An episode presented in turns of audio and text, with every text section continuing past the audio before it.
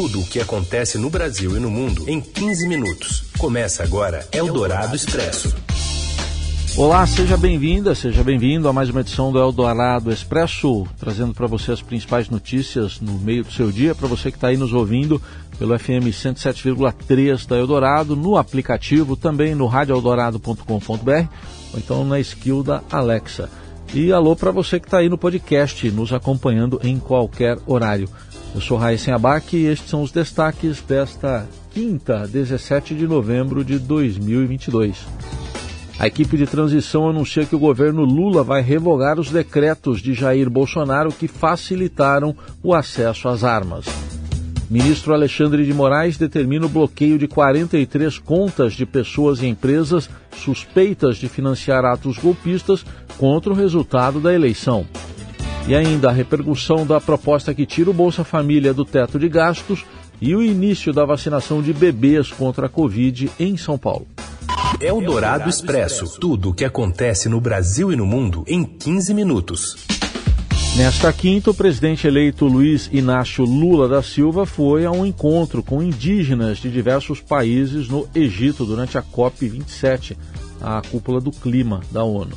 No evento, ele disse que tem obrigação moral, ética e política de reparar danos causados aos povos indígenas no Brasil e criticou o fato de que nas reuniões de representantes de países ricos, os problemas da população mais pobre não entram em debate. Durante muito tempo, eu participei de todas as reuniões do G8 quando eu fui presidente da República. E eu participei de todas as reuniões do G20, sabe, depois da crise de 2008. E a coisa que eu mais sentia é que não se falava dos problemas da sociedade nessas reuniões. Quando se reúne os presidentes dos países ricos, as pessoas pobres não existem. Os indígenas não existem. Os negros não existem. A periferia não existe. Porque esse não é um assunto levado para a mesa de discussão. E em uma fala durante o encontro com representantes da sociedade civil, também nesta quinta, no Egito, o presidente eleito Lula defendeu furar o teto de gastos como uma responsabilidade social para conseguir custear programas sociais. Quando você coloca uma coisa chamada teto de gastos, tudo que acontece é você tirar dinheiro da saúde, tirar dinheiro da educação, tirar dinheiro da ciência e tecnologia, tirar dinheiro da cultura, ou seja, você tenta desmontar tudo aquilo que faz parte do social. E você não mexe num centavo do sistema financeiro. Você não mexe num centavo daquele juro que os banqueiros têm que receber. Ah, mas se eu falar isso, vai cair, vai, cair a bolsa, vai aumentar o dólar. Paciência.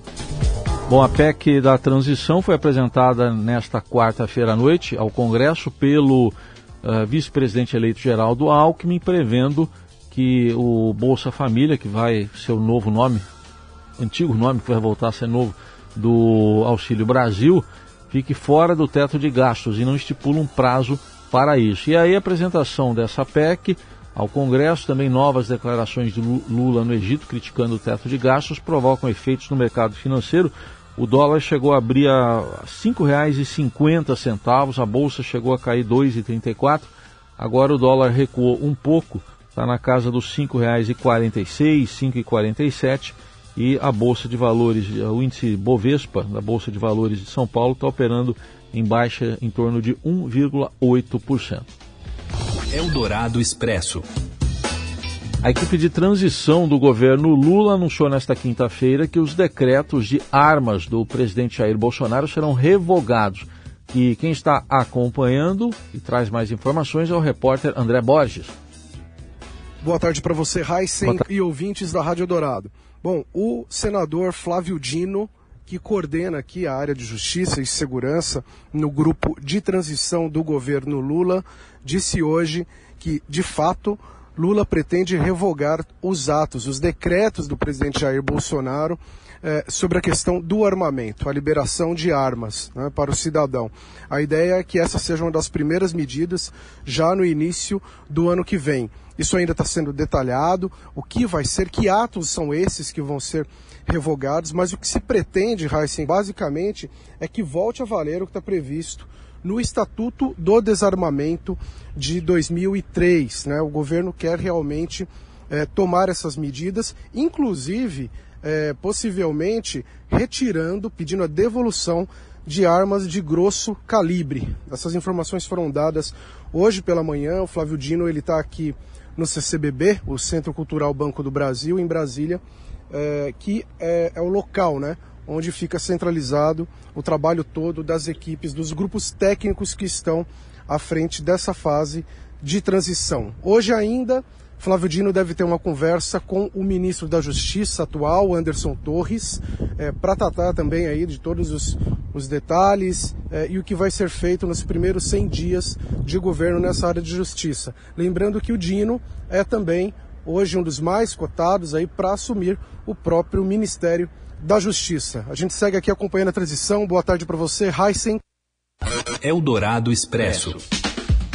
O ministro do Supremo Tribunal Federal, Alexandre de Moraes, bloqueou 43 contas sob suspeita de financiamento de atos antidemocráticos com interdições em estradas. Quem traz as informações agora é a repórter Pepito Ortega. Boa tarde, Heisen. Boa tarde. O ministro Alexandre de Moraes, do Supremo Tribunal Federal, determinou ao Banco Central que bloqueie contas de 43 pessoas e empresas diante da possibilidade de financiamento de atos que bloquearam rodovias em todo o país após a derrota do presidente Jair Bolsonaro nas urnas, consideradas pelo ministro atos ilícitos e antidemocráticos.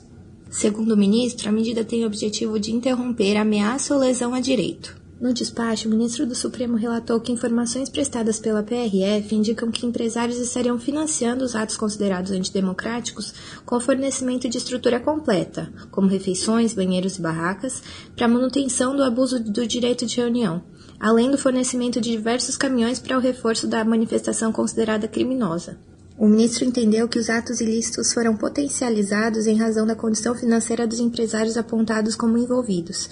Segundo Alexandre, eles possuem vultuosas quantias de dinheiro e comandam empresas de grande porte, com milhares de empregados.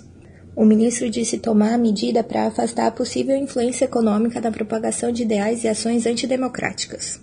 É o Dourado Expresso. Tudo o que acontece no Brasil e no mundo em 15 minutos.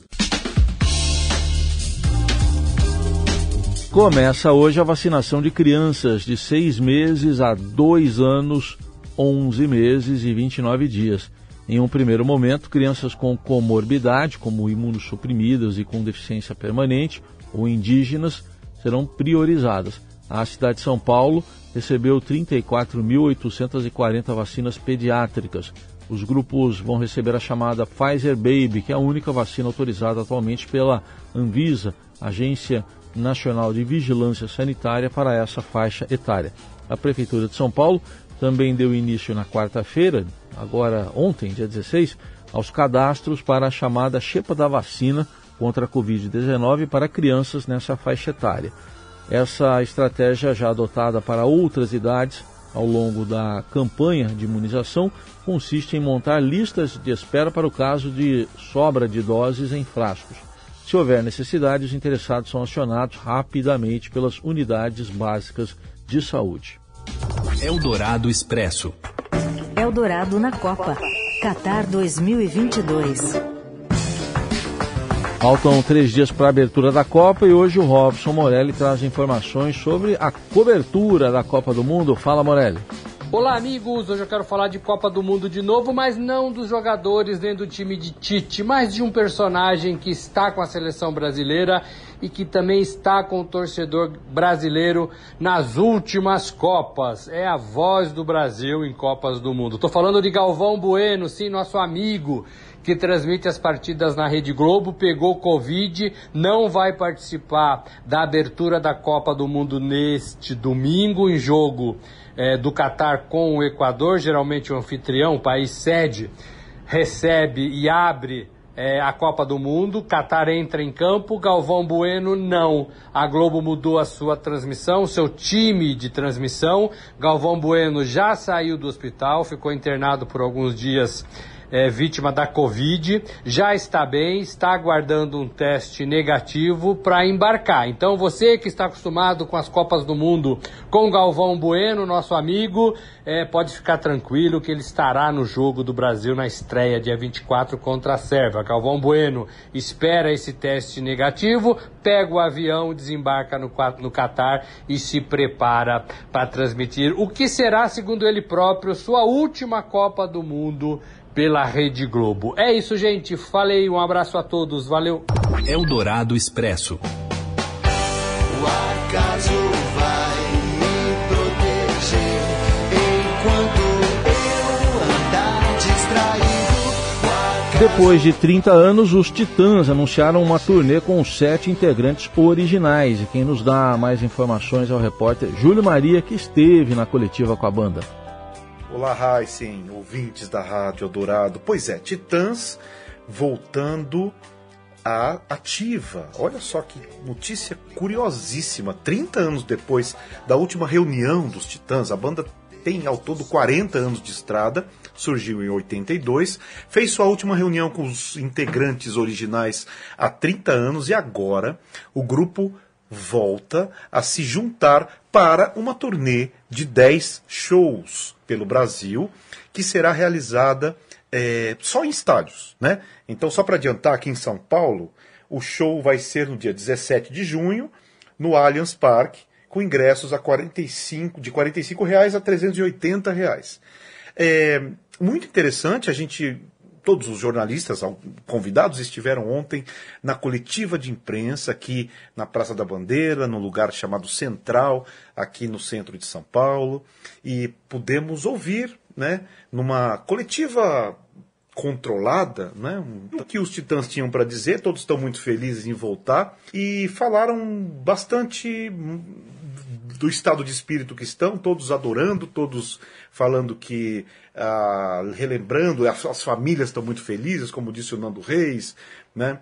É, também Nando Reis dizendo que é, se sente muito bem ali no meio do grupo, a gente sabe que talvez não seja exatamente assim, as relações não são entre todos muito boas, né? Mas é ali estava todo mundo bem, estava um clima entre eles bastante leve, Arnaldo Antunes, uh, Nando Reis, como eu disse, Charles Gavan na bateria, Sérgio Brito, outro integrante, é, Tony Belotto estava lá também, Branco Melo ainda recuperando é, de um câncer, mas estava muito bem, é, está muito bem, né? vai participar também da, da dos shows, é, vai ter o Liminha né, na guitarra, grande produtor Liminha, que já trabalhou com os Titãs, é, e Alice Fromer, a filha de Marcelo Fromer, que morreu em 2001. A Alice vai estar, cantora agora, Alice, nos shows representando e fazendo lembrar o pai. Sem dúvida nenhuma, vai ser uma turnê de muita emoção para quem é fã dos Titãs e de muito saudosismo e muito rock and roll, né? Já que há muito tempo a gente não vê essa formação clássica dos Titãs nos palcos. Vai ser emocionante, vai ser bonito. Tenho certeza, a gente vai acompanhar, a gente vai cobrir isso no ano que vem, vai ser um dos marcos de shows do ano que vem. É, e teremos aí muito assunto até lá sobre essa volta dos Titãs, tá bom? Obrigado, gente. Um abraço para todo mundo. Bom dia. Última semana. O melhor disco brasileiro de música americana. E com isso estamos terminando a melhor edição de quinta-feira desta semana aqui do Eldorado Expresso. Ao lado do Carlos Amaral na mesa de som, da Laura Kapeliushnik na produção e coordenação e lá na central técnica o Moacir Bias. São todos titãs do rádio. Uma ótima tarde para você que está nos ouvindo à tarde, ótima noite para você que está nos ouvindo à noite, seja qual hora for, tudo de bom e até amanhã. os discos que vendem mais, as novidades antigas, nas páginas dos jornais. Você ouviu Eldorado Expresso tudo o que acontece no Brasil e no mundo em 15 minutos.